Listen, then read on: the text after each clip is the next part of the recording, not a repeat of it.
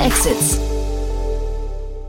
Ja, herzlich willkommen zu Startup Insider Daily. Mein Name ist Jan Thomas und ihr hört unser Format Investments und Exits. Ihr wisst ja, wir begrüßen hier jeden Tag die wichtigsten Investorinnen und Investoren aus Deutschland und sprechen mit ihnen über Finanzierungsrunden, über Exits, über ja alles, was aus Investorensicht wichtig ist. Das könnten IPOs sein, Geschäftsmodelle und so weiter und so fort. Und äh, ja, heute ist ja Weltfrauentag, das wissen die meisten von euch wahrscheinlich.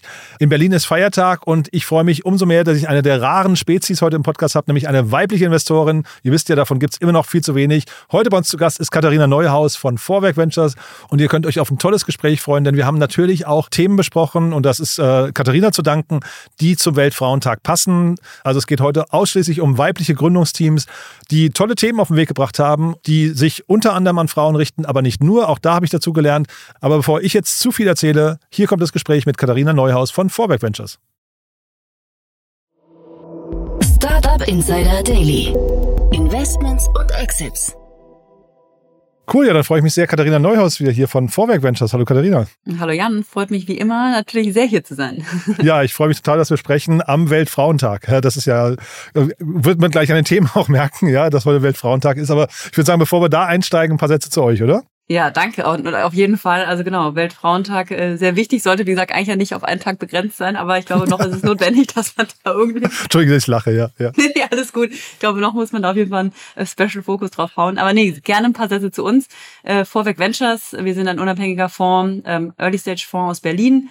Äh, unsere Heritage kommt gewissermaßen aus dem Consumer Tech Bereich. Ähm, ich meine, einige hoffentlich bekannten Marken wie HelloFresh, äh, Flaschenpost, äh, Everdrop, Arvik Medical etc. Das sind alles Unternehmen, die in unserem Portfolio waren oder sind und äh, gucken uns aber mittlerweile auch eben Themen über diesen Consumer Tech Bereich hinaus an. Also am Ende des Tages eigentlich alles, was irgendwo einen positiven Impact auf die Gesellschaft hat oder eben auf ein Individuum. Und gerade das äh, Thema Climate Tech wird bei uns auch, immer größer äh, und äh, finden wir auch sehr spannend. Also ich würde sagen, Consumer at its core, aber durchaus äh, eben, würde ich sagen, weiterentwickelnd. Und äh, ja, freuen uns natürlich über jeden, der sich mit uns in Kontakt äh, setzt und äh, sich austauschen möchte. Und äh, Climate Tech ist so das Thema für euch gerade oder gibt es auch andere Sachen, wo du sagst, da kribbelst gerade bei dir, wo du, wo du gerne mehr sehen möchtest? Ja, also ich würde sagen, also klar, ich glaube, unseren Core Consumer Tech, was ja auch schon viel umfasst, dem werden wir treu bleiben. Aber man muss natürlich auch, wenn man in die Zukunft schaut, aufpassen, dass man jetzt nicht den Fokus verliert gewissermaßen. Wenn man sich Climate Tech anschaut, ist das natürlich schon ein Riesenballon gewissermaßen. Deswegen würde ich es erstmal so stehen lassen, bevor ich jetzt noch fünf andere Buzzwords reinschmeiße.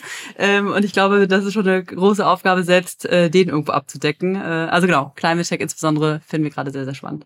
Und heute hast du zwei Themen mitgebracht, wie gesagt, passend zum Weltfrauentag, irgendwie zumindest im weitesten Sinne. Und da, ich, als ich das gelesen habe, habe ich, äh, worüber wir sprechen, habe ich dann gedacht, ob Frauen vielleicht, also weibliche VCs, vielleicht sogar auch weibliche Themen spannender finden. Man hat immer, wir reden ja immer von Bias-Themen und so weiter. Ne?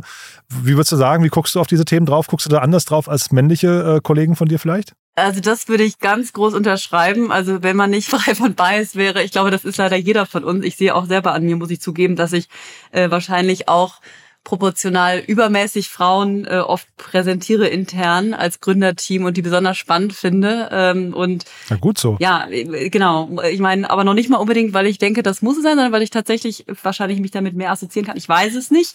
In dem Fall ist es auf jeden Fall gut, aber äh, logisch, äh, dass man als Frau natürlich mit manchen Themen äh, da besonders, ähm, äh, äh, dass man das besonders spannend findet, weil man sie besser nachvollziehen kann. Aber umso mehr Arbeit ist es leider nach wie vor, dann das gesamte Team davon zu überzeugen. Ähm, also oft ist es es natürlich noch so, dass über 50 Prozent der Teams intern, also in VC-Fonds, äh, männlich sind. Äh, und ja, da stößt man natürlich teilweise äh, an seine Grenzen. Aber bei uns im Fonds ist es natürlich so, dass äh, eine große Offenheit besteht und dieses Problem nicht existiert. Äh, aber ja, ich glaube, keiner ist frei von Bias. Aber ähm, ich, ich will jetzt nicht sagen, dass mich, ich persönlich mich nur für weiblichere Themen interessiere. Ähm, aber man kann sie besser nachempfinden. Das, das stimmt auf jeden Fall. Aber das war ja schon auch ein kleines Plädoyer für Diversität in äh, VC-Teams, ne? Ja, das auf jeden Fall. Also ich glaube, äh, da müssen alle noch einen riesen, äh, äh eine, eine Riesenschippe drauflegen. Also wir auch, ehrlich gesagt. Äh, wir kriegen äh, ja jetzt äh, hoffentlich auch bald Unterstützung. Ähm, ich glaube aber, da sind wir wirklich noch am Anfang und wir sehen es, also ich glaube, da kann man ganze Folge drüber aufnehmen, was man jetzt alles machen sollte. Ähm, aber ja, auf jeden Fall ein Plädoyer dafür und ähm, ich freue mich dann auch, wenn unser Team dann irgendwann mal 50-50 ist. Äh, und wie gesagt, nicht nur divers im Sinne von Gender, ich glaube, da gibt es ganz viele verschiedene Merkmale, ähm, wo viele Fonds sich verbessern können und ähm, ja, der Weg äh, oder viel Potenzial da, aber ich glaube, da kommt noch sehr viel. Mhm. Und dann äh, das erste Thema, das ist ja dann quasi schon eine Brücke zu, zwischen euch ne, als Team und dem Thema Female äh, Founders oder, oder weiblichen Themen, ne? Genau. Das erste Thema, was ich mitgenommen habe, ist tatsächlich Sorcery. Das ist ein Londoner Unternehmen ähm, und das baut eben gerade die Tech-Plattform für Personal und Beauty Care. Ähm, und ja, wir selbst sind investiert Deswegen äh, dachte ich, äh, warum nicht selber darüber sprechen. Ähm, die Runde ähm, war noch sehr früh, auch für unsere Verhältnisse, also eine Pre-Seed-Runde äh, in Höhe von circa zwei Millionen Euro, ähm, haben wir gemeinsam mit Playfair gemacht, einem UK-Fonds, der eben auch ja, sehr, sehr stark vertreten ist im Pre-Seed- und Seed-Bereich.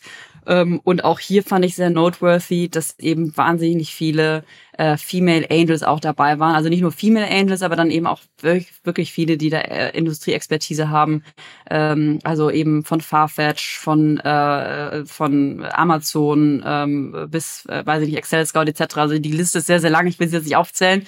Ähm, aber ich fand es eben super, dass da ähm, so viel Support äh, aus verschiedensten Bereichen eben kam ähm, und so ein äh, starkes Team eben gebackt hat. Und äh, genau, also das erstmal dazu, aber genau, sprechen jetzt sicherlich auch etwas äh, tiefer darüber, was das Team überhaupt baut.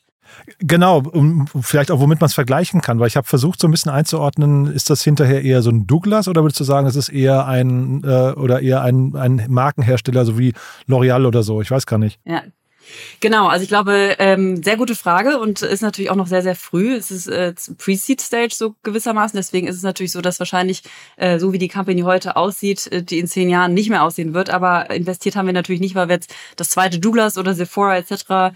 Ähm, backen wollen, sondern weil wir eben den spannenden Part in dieser in diesem Tech-Stack eben sehen. Ja, also ähm, klar, nach außen hin denkt man jetzt erstmal, okay, das ist ein Marktplatz für Personal Care-Produkte. Das heißt also, ich als Kunde kann mir da eben verschiedenste Produkte auswählen. Ähm, das ist ja ohnehin schon ein Markt, der sich eben gerade sehr stark verändert.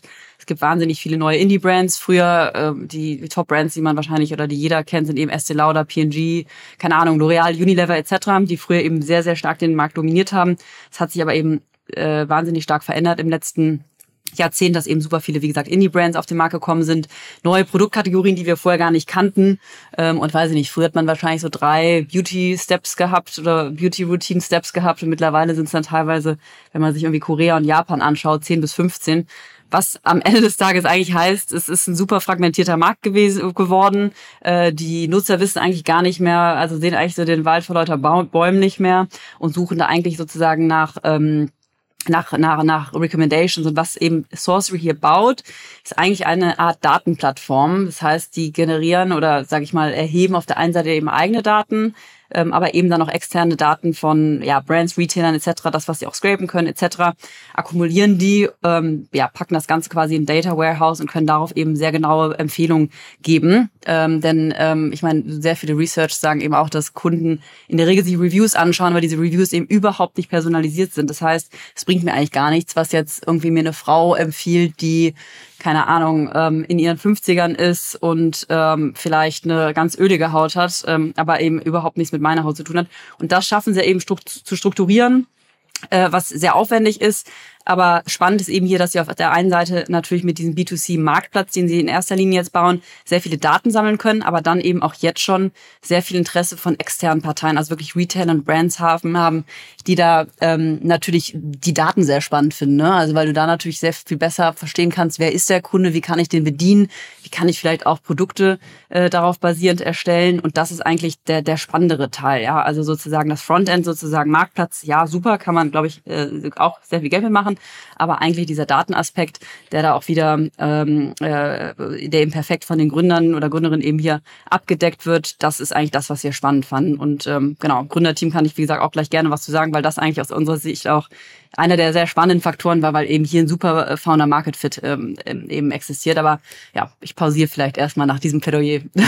genau. Genau, vielleicht bevor wir über die Gründer sprechen, vielleicht nochmal kurz zum Verständnis, weil, äh, wenn ich es gerade richtig verstehe, sind die Marken hinterher, die Hersteller sind eigentlich die Kunden. Ne? Das heißt, es ist ein B2B-Spiel, weil ich hatte das am Anfang eigentlich eher als eine B2C-Ecke gesehen. Oder ist es sogar beides? Ja, genau. Also Genau, also das ist genau richtig. Also um, um ehrlich zu sein, ähm, ist schon die Vision äh, gewesen oder nach wie vor, dass man eben mit B2C anfängt, aber dann eben über dieses Dam äh, äh, Datenaggregieren ähm, mittelfristig auch auf B2B, also auf Retailer eben zugeht äh, und da auch eben dieses Tech-Stack ähm, verkauft.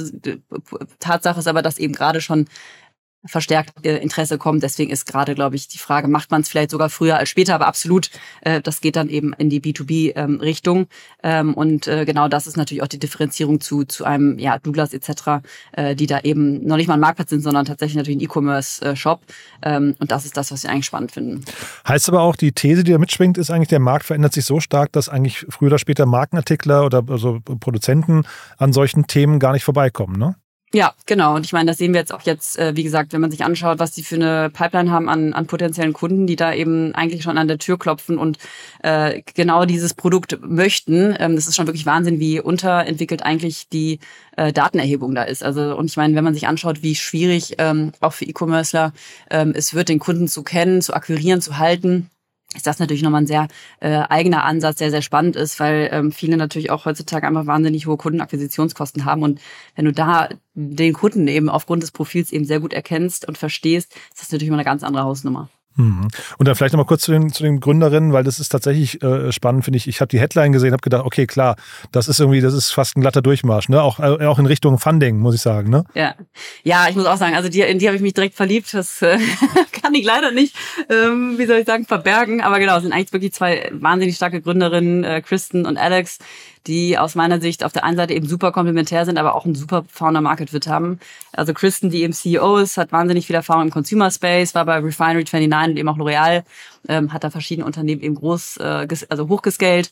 Und auf der anderen Seite hast du eben Alex, die ähm, CEO ist und dann eben auch am, am MIT und Cambridge äh, Engineering studiert hat und auch im Palantir in New York ähm, da ja über 30 Engineers geleitet hat, also erster Commercial Hire war, also beide super stark, beide harmonieren echt mega gut und es macht extrem viel Spaß, mit denen zusammenzuarbeiten. Besonders gut gefällt mir natürlich auch, dass von ähm, Playfed Jivan dabei ist, die auch wiederum weibliche Investorin ist. Das heißt, äh, ja, so, so unsere Strategie-Sessions äh, sind dann eigentlich sehr, sehr cool, muss ich sagen. Also macht Spaß auf jeden Fall. Cool. Und Refinery 29, für die, die es nicht kennen, das ist im Prinzip so wie Edition F, nur ein bisschen größer und internationaler gewesen, glaube ich. Ne? Also eine, eine große Medienmarke aus, aus New York, ne? Ganz genau. Da war genau, da war Kristen ja auch die CEO von, von Sorcery, genau. Und ich will nur sagen, das ist ja dann auch nochmal, wenn man Medien versteht und, und weiß, wie, wie, wie da die Spielregeln sind, ist ja wahrscheinlich auch nochmal wichtig hinterher, ne? Ja, auf jeden Fall. Also ich meine, ähm, das ist ein Thema, was du definitiv super über Medien spielen kannst und da auch sehr viel Inbound kommt. Also super wichtig und ich glaube, das äh, ganze Look and Feel von, von, von der Company spiegelt sich da auch so ein bisschen wieder, dass, dass da eben natürlich sehr viel Erfahrung herrscht. Also super Team und hoffentlich auch äh, super Thema. ja, also jetzt dann darfst du natürlich jetzt wahrscheinlich keine Internas ausplaudern, aber was würdest du sagen, wie groß kann sowas mal werden? Also jetzt. Ähm ja, also ich kommt also das da kommt natürlich darauf an, die, die, alleine wenn man sich den Beauty-Markt anschaut, der ist natürlich äh, Three-Digit äh, groß, also wächst natürlich auch jährlich. Alleine der ist natürlich schon gigantisch. Äh, und ähm, ja, also ich glaube, das kann ähm, sowohl auf B2C-Seite als auch B2B-Seite ähm, sehr groß werden. Kommt natürlich ein bisschen drauf an, ähm, jetzt auch gerade, wenn man sich den B2B-Engel anschaut, ähm, was alles abgedeckt werden kann und ob man dann irgendwann sagt, man geht horizontal, was ich nicht glaube, der richtige Weg ist. Ähm, aber ähm, ja, also ich wir hätten nicht investiert, wenn wir nicht denken würden, dass das ein ähm, ja, Milliardenpotenzial äh, exit-seitig hätte. Super. Bleiben wir dran. Also ist ja ein Thema, das können wir ja immer wieder mal aufgreifen, mal gucken, wie es denen so geht. Ne? Und das zweite Thema, was du mitgebracht hast, da hast du mich im Vorfeld, weil ich habe ja äh, gesagt, es ist ein, ist ein Frauenthema, hast du gleich gesagt, nee, es stimmt ja gar nicht. Das geht eigentlich alle an. Ne? Ja, ja, genau. Das zweite Thema ist nämlich Kind Body. War dumm von mir, ja. Ja, das ist, äh, da muss man vielleicht auch ein bisschen educaten, aber genau, Kind Body, äh, Unternehmen aus New York, äh, hat jetzt hier gerade noch mal 100 Millionen, ich glaube, dead geraced, aber nichtsdestotrotz fand ich das dann doch sehr ähm, stark. Auch hier wieder zwei Female Founder ähm, und Kind Body ist eben im Fertility Space, also im, ja, ich weiß nicht, es klingt jetzt komisch, Fruchtbarkeits, äh, Fruchtbarkeitsgesundheitsbranche. Ich weiß nicht, wie die richtige Übersetzung ist.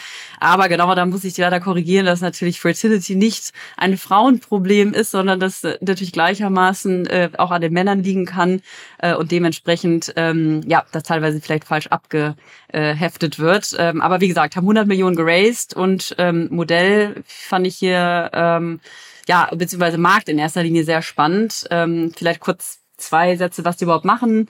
Ähm, ja, bauen am, im, im, im, im Wesentlichen eigentlich ähm, Fertility Clinics, also verbinden die aber auch digital mit offline. Das heißt, die haben wirklich physische Kliniken, aber versuchen natürlich auch sehr viel online abzudecken ähm, und ähm, ja, da, da so einen holistischen Ansatz zu fahren, Äh, Fertility hat ja verschiedenste Gründe, ist ja ein Markt, der gerade sehr stark im Wandel ist. Ähm, und äh, ja, liegt wahrscheinlich daran, dass viele Leute ihre Lebensgewohnheiten ändern.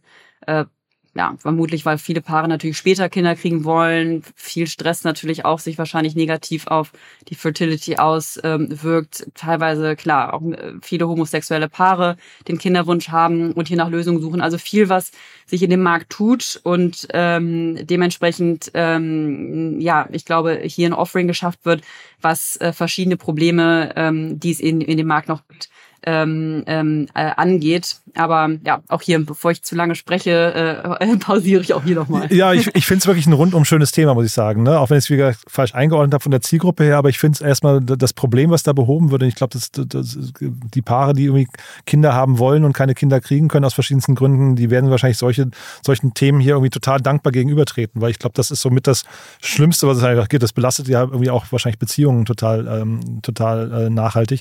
Von daher, ich finde es super. Ich habe mich über die Dimension gewundert. Ich habe mir auch mal so die, die, ähm, die, die, äh, was ich das Interieur angeguckt. Das wirkt ja alles wirklich total nett, muss ich sagen. Es hat ja überhaupt nichts das Gefühl von, ich man hat so Bilder von Kliniken vor Augen und das hat ja nichts damit zu tun, ne? Ja, genau. Also ich glaube, das ist auch genau die Positionierung. Also ich glaube nochmal, oder vielleicht etwas zur Funding-Runde. Ich meine, ich habe es ja eben nur überflogen, dass sie damit auch teilweise Akquisitionen machen. Ähm, aber klar, sie wollen dieses ganze Image von Medical to Lifestyle bringen. Ähm, und wie du es gerade sagst, ne, das ist auch absolut ein Tabuthema. Also wer spricht schon darüber, ja? Wenn du dir dann mal Statistiken anschaust, dass eben eines von acht Paaren tatsächlich darunter leidet, das ist ja schon eine Riesenhausnummer, ne? Und natürlich auch die Zahlungsbereitschaft traurigerweise in Anführungszeichen natürlich sehr hoch ist, weil es so ein emotionales Thema ist. Und gerade da, glaube ich, ähm, kannst du eben wirklich ansetzen und auf der einen Seite es schaffen, durch Innovationen dann auch ähm, ja, Kostenvorteile äh, zu schaffen. Also ich hatte mir nochmal die Daten angeschaut wenn man sich eben anschaut, wie viele IVF Birth Rates es gibt, also klar, absolut gesehen ist das natürlich wahnsinnig steigend, weil es immer mehr ähm, ähm IVFs gibt. Aber ähm, wenn man sich anschaut, wie successful diese ähm, Zyklen sind, sieht man auch, dass es eben wahnsinnige Improvements gab, aber jetzt gerade ist alles sehr stagniert. Das heißt, es gibt noch sehr viel Potenzial da eben die Daten besser oder vollumfänglich auch zu nutzen. Ich glaube, die werden teilweise wirklich schlecht erhoben oder gar nicht erhoben. Das heißt, bis jetzt, ähm, klar, werden natürlich Embryonen etc. wird alles sich angeschaut, aber ich glaube, es gibt sehr viele Möglichkeiten hier ähm, noch durch äh, Technologie die Success Rates da auch teilweise zu erhöhen, äh, den Painpunkt auch für Kunden oder für Paare dann eben auch zu, zu reduzieren und ähm, daraus auch vielleicht eine etwas angenehmere ähm, Journey zu machen, insbesondere weil es ja eben sehr ähm, emotional ist. Und ich glaube, was, was, was kein Body hier sehr gut schafft, ist dieses wirklich holistische Denken. Äh, du hast es ja gerade gesagt, ne, eben dieses, dass ein Psychologe dabei ist, dass ein Endokrinologe dabei ist, eben alles aus einer Hand und man nicht eben bei fünf verschiedenen Parteien eben ist. Und ähm, dementsprechend glaube ich, ähm, ja, bauen die dann sehr, sehr spannenden Case. Äh, sicherlich auch nicht ohne Competition. Meines Wissens gibt es ja auch den einen oder anderen anderen Player in US, aber ähm, ja, ich finde es sehr spannend und bin gespannt, was sich da auch in äh, Europa tut. Ähm, da gibt es einige Player, aber ähm, und ich glaube auch, dass ich, dass sich da was äh, ähnliches aufbauen wird, aber hier sicherlich eine Unterscheidung, dass kein Body hier sehr stark auf B2B geht, was in Europa noch etwas anders gesehen wird, denke ich. Also da tickt der Markt noch etwas anders. In Amerika ist natürlich das ganze Gesundheitssystem sehr anders und äh, dementsprechend wird viel mehr vom, vom Arbeitgeber übernommen. Ich hatte es auch so verstanden, das wäre eine Fremdkapitalfinanzierung, diese 100 Millionen. Trotzdem haben Sie damit Ihre Bewertung gesteigert und das kenne ich eigentlich so nicht. Ich weiß nicht, ob, ob dir das mal untergekommen ist, aber ich dachte, Fremdkapital ist quasi losgelöst von Bewertungen, oder? Mhm. Ich habe mir die Bewertung jetzt gar nicht angeguckt, ehrlich gesagt. Ich weiß nicht, ob haben die jetzt einfach die, ich weiß jetzt nicht, es, haben es die, war zu lesen 1,8 äh, auf 1,8 Milliarden erhöht, ja, und das klingt dann so, als wäre hätte die Runde irgendeine Auswirkung gehabt, ne? Das könnte höchstens sein, dass sie irgendwie davor gesagt haben 1,7 und die packen jetzt sozusagen die, die ja, aber pff, weiß ich auch nicht, jetzt auch, weiß ich auch nicht, ob ich es jetzt normalerweise so machen würde, aber ja, interessant. Vielleicht war es auch nicht alles äh, Equity äh, äh, Debt, das weiß ich auch nicht. Ähm, aber ja, weiß ich auch nicht, wieso die da jetzt die Bewertung gesteigert haben. Ja, und trotzdem wollte ich fragen, wenn jemand in der Größenordnung Venture Debt einnehmen könnte, das heißt ja schon, die haben dann quasi ihren Product Market Fit voll gefunden. Ne? Die sind also quasi schon am Ausrollen, am Skalieren und vielleicht am Übernehmen von anderen, Konsolidieren vom Markt. Ne? Ja, Genau, ich hatte auch gelesen, dass sie da schon eine, auf jeden Fall mindestens mal eine große Akquisition getätigt haben und sind ja auch mittlerweile da mit 31 Fertility Clinics wirklich, äh, äh, wirklich gut am Start. Ähm, deswegen ist es jetzt, glaube ich, tatsächlich eher Rollout, äh, Execution. Ähm, ich denke, dass vielleicht auch die ersten Clinics idealerweise schon profitabel sind. I don't know, ähm, aber klingt auf jeden Fall schon nach einem sehr fortgeschrittenen Stadium. Und die planen irgendwann an die Börse zu gehen. Ne? Das macht, glaube ich, bei so einem Thema irgendwie auch Sinn. Ist, glaube ich, eine ja, ganz, oder? Genau, denke ich auch. Ich finde es aber ganz spannend, weil man jetzt bei vielen gerade liest, dass sie sich alle ready machen für IPO. Ach, wirklich? ist der Markt soweit, ja? Ja, also jetzt eben noch nicht, aber dass die alle in den Startlöchern so für 2024 stehen. Ähm, deswegen bin ich mal gespannt, wie schnell sich der Markt da wirklich recovert und äh, wie die ersten Börsengänge da sehen. Aber ja, maybe. Ja, also mega spannendes Thema, finde ich. Ich finde es, wie gesagt, schön, dieses Enttabuisieren, was sie da machen. Das gefällt mir sehr, sehr gut. Ähm, ist, glaube ich, eine Sache, die, du hast gesagt, es gibt in Europa auch Player. Ich glaube, davon kann man sich gar nicht genug wünschen, ne? Ja, ja, genau. Also ich will, also ich könnte jetzt noch wahrscheinlich einen ganz anderen Podcast mit dir aufnehmen, noch über welche Player es da gibt. Aber ja, super wichtiges Thema. Ähm, ich, wie gesagt, mehr davon und ähm, ich hoffe ja auch noch still, äh, insgeheim, dass wir in unserem Fonds Investment im weitesten Sinne im Femtech-Bereich, also Female Health-Bereich machen, kommt auch hoffentlich noch. Ähm, aber ja, ich bin auf der Suche. Also jeder, der da gründet oder sich mal austauschen möchte, sehr gerne. Wollte ich gerade sagen, das klingt doch nach einem Call for Startups, ne? Das ist doch super. Ja, absolut. Toll, du, dann haben wir, also auch wenn das zweite jetzt, haben wir ja explizit gesagt, kein Frauenthema war, sondern ein allgemeines Thema für alle eigentlich. Aber wir haben, glaube ich, trotzdem dem Weltfrauentag heute äh, Tribut gezollt, ne? Ich denke auch. Also ich bin stolz drauf, dass da so viele Frauen mittlerweile am Start sind, hoffentlich mehr davon. Und wo immer ich oder der vorhelfen kann, bitte einfach melden. Wir tun unser Bestes. Super. Du, dann hat es großen Spaß gemacht. Ganz lieben Dank und bis zum nächsten Mal. Ne? Genieß den Tag noch. Ja? Danke, du auch, Jan. Lass, lass dich schön feiern im Team. Ja, alles klar, dann mache ich. Ciao. Startup Insider Daily, Investments und Exits. Der tägliche Dialog mit Experten aus der VC-Szene. Ja, das war Katharina Neuhaus von Vorwerk Ventures und das war unser Gespräch, unser kleines Special zum Weltfrauentag 2023. Ich hoffe, es hat euch Spaß gemacht. Vergesst bitte nicht, eure weiblichen Kolleginnen und Kollegen heute einmal in den Arm zu nehmen oder was Nettes zu sagen oder ihnen die Tür aufzuhalten oder, oder, oder. Also verhaltet euch einfach so, wie es sich am Weltfrauentag gebührt. Dafür schon mal vielen Dank an euch und ansonsten hoffe ich, hat euch die Folge auch so gut gefallen, dass ihr sie weiterempfehlt. Vielleicht an den einen oder die andere vor allem, die diese Themen spannend finden könnten. Dafür auch schon mal vielen Dank an euch und ansonsten euch erstmal einen wunderschönen Tag und ja, hoffentlich bis nachher. Ciao, ciao.